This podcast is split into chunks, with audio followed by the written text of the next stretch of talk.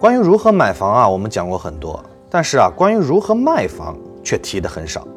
原因很简单啊，买房的时候你的选择很多啊，买在哪座城市、哪个地段，学区房还是非学区房，老破小还是远大新，每一个选择里头都大有文章。可卖房却不一样啊，你的对象是确定的，似乎啊只有卖和不卖两个选项。但这呀，并不代表如何卖房就不重要了。现在的一二线市中心啊，基本没多少空间可以建新房。市区楼市啊，成交的主力是二手房。对于动辄几百万的房子啊，如果能多卖个三五个点，也是一笔巨额收入啊。如果能够早卖出去几个月，那么拿这笔钱来理财，利息也赚得不少。那么问题来了，如何把房子以更好的价格更快的卖出去呢？我们没有金碧辉煌的售楼处，没有精心设计的样板房，没有光鲜亮丽的售楼小姐帮忙推销。我们能够操作的主要有三点：一呢是房子本身，这是产品的核心竞争力；二呢就是价格，如何合理的去定价；三呢是渠道，这是流量的来源。那我们一点一点来讲啊。第一个呢就是房子本身，这打铁啊还需自身硬，决定房子价值的还是房子本身的素质。但是房子本身呢有很多特性，比如说地段、房型、面积、朝向，是不是学区房等等啊，这些在你买入的那一刻已经确定了，没有办法改变。那我们能改变的是什么？只有房子的外表。如果你的房子啊没有让人一见钟情的外表，在琳琅满目的竞品面前，又如何让买家心动呢？小钱认为啊，至少可以从以下几点入手，精心包装你的房子啊。首先呢是清洁卫生，房子啊准备卖了。多数人呢会把表面清理得干净，但是啊，这还远远不够。你最好啊给房子做一次三百六十度无死角的清洁，地板擦到发亮，并且啊将墙角、百叶窗、天花板、风扇，甚至是浴室壁砖缝隙都清理得干干净净。然后啊再用吸尘器彻底的吸一遍，尽量多花心思让房子焕然一新。注意啊，千万不要使用空气清新剂。有些人反感空气清新剂啊，觉得这东西啊是对人体有害的；而有些人啊则不喜欢它的味道。所以啊，只要保证房间里没有异味，打开窗子多通风就行了。如果房子之前有租客的话啊，最好啊在卖之前就让租户搬走。边租边卖的做法看似是无缝对接，能把租金赚到极致，而且啊让租客替你开门，真是省心又省力啊。但是这样啊。每次买家来看的时候啊，都得提前和租客打招呼，必须将就租客的时间。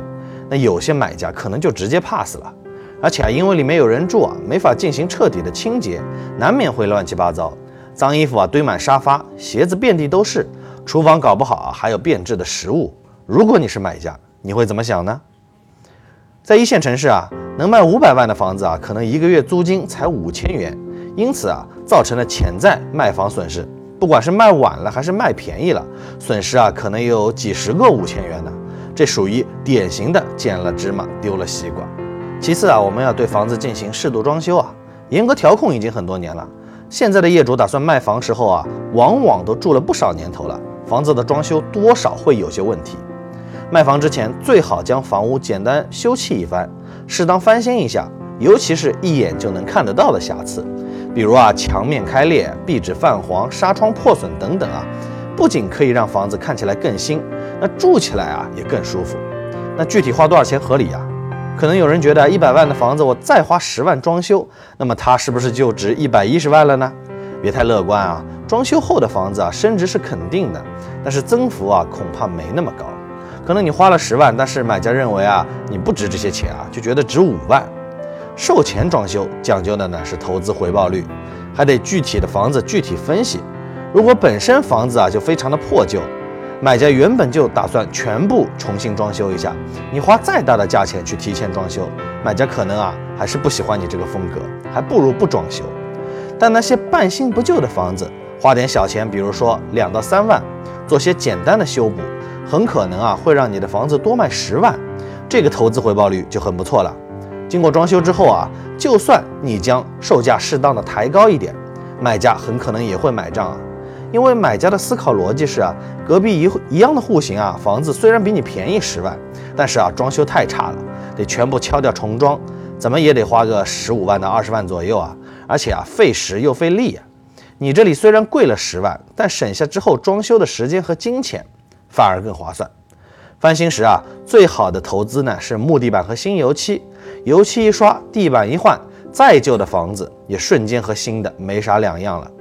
那油漆的颜色啊，建议选择通用的浅蓝、灰色、白色，低调中性的颜色啊，千万不要根据自己的个人喜好选择饱和度特别高的颜色。除了这两个大件啊，还可以做一些小的升级，比如将厨房和卫生间已经生锈的水龙头换成新的，厨房发黄的水槽换成新的。这些啊，其实花不了几个钱，但是啊，可以明显提升卖家对房子的评价，增加成交的几率和价格。接着呢，就是去个性化。在一个房子里住了很多年，房子难免会打上主人的印记啊，比如啊，贴满家庭相册的墙壁、稀奇古怪的收藏品，又或者是粉色主题的浴室等等啊。这些对你而言或许是很珍贵的记忆，但是啊，对于买家而言可能并不是。个性化很强的东西最好全部抹去。你的目的啊是创造一个舒适的空间，买家可以去设计他的家人住进去的样子。过多的个性化会压缩买家的想象空间。还有一些老旧家具，如果不是很好看又实用的，最好啊在出售之前处理掉。年轻人可能还好啊，有些老人比较怀旧，喜欢在家里啊堆自己年轻时的家具啊，比如结婚时的樟木箱、化妆台等等啊。这些呢，在买家眼里啊，不过是一些过时的老古董啊，看着非常膈应啊，印象分一下子就会下降。那么最后啊，就是要保证光线的充足。光线呢，是一个不怎么花钱就能让房子有明显提升的地方。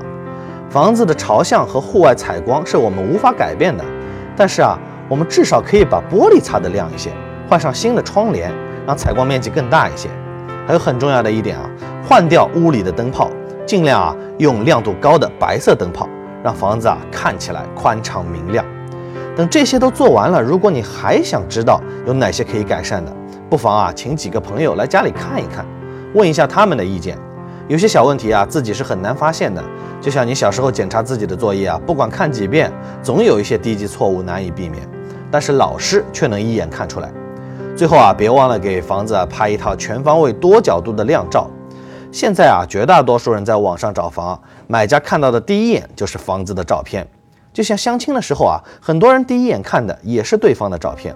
虽然说很多照片啊是骗子的骗，但是啊，如果第一印象就很差，很多潜在的买家就会对你兴致索然。所以啊，拍照最好上点心。如果自己啊不太会拍，也可以啊让靠谱专业的中介机构来拍。那么接着啊就是价格，谁都想把房子卖个好价钱，但是啊定价不能太贪。很多人之所以房子挂了很久都卖不出去啊，就是因为价格太高。定价太高会吓跑买家，但是定价太低呢，自己又会遭受经济损失。如何才能定出一个合理的价格呢？首先呢，你得了解小区的房价。现在都是网络时代了，要了解房价其实很简单，打开诸如贝壳找房啊、安居客等等软件，输入所在小区、楼层和户型，价格自然就会出来了。如果啊觉得价格不够合理啊，你可以再酌情调整一下。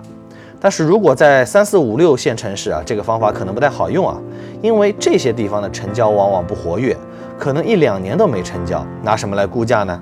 这个时候啊，只能去附近中介看看房屋的挂牌价格了，找找最近的成交价，然后啊，根据小区的环境、户型、朝向以及最近楼市的行情，做一个大致的估价。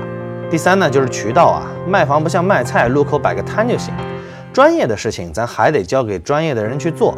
卖房啊，最好呢还是交给中介，不过千万注意啊，中介千万不要挂独家，独家啊不过是中介为了锁定你的房源，从而垄断话语权，将来啊收中介费的时候啊可以更硬气一些啊。不管中介怎么忽悠你在他们家挂独家房源啊，都不要同意，因为啊这么做唯一的好处呢就是你受到其他中介打扰的概率会降低，但缺点啊是不会让你到手价更高啊，甚至可能是更低。现在啊，互联网的信息高度透明，能让你的房子啊卖出更好价格的啊，是你房子本身质量过硬，足够吸引人，而不是某个中介的忽悠话术。尽可能的多发布卖房信息，广撒网，捕到的鱼概率自然就更高了。毕竟啊，不是每个潜在买家都会到各家中介留下购房意向的。万一那个最想买你房子的客户啊，恰巧在你独家房源的那个中介不掌握这个客户信息，那就悲剧了。给中介报价时啊，也有一个通用技巧，就是给自己啊留点谈价空间。也就是你报价挂牌的时候啊，和你实际能够接受的最低成交价得有一个价格差。一般呢，设计在百分之三到百分之五左右比较合适。那如果价格设置的太高啊，就会给人漫天要价、不诚心卖房的感觉。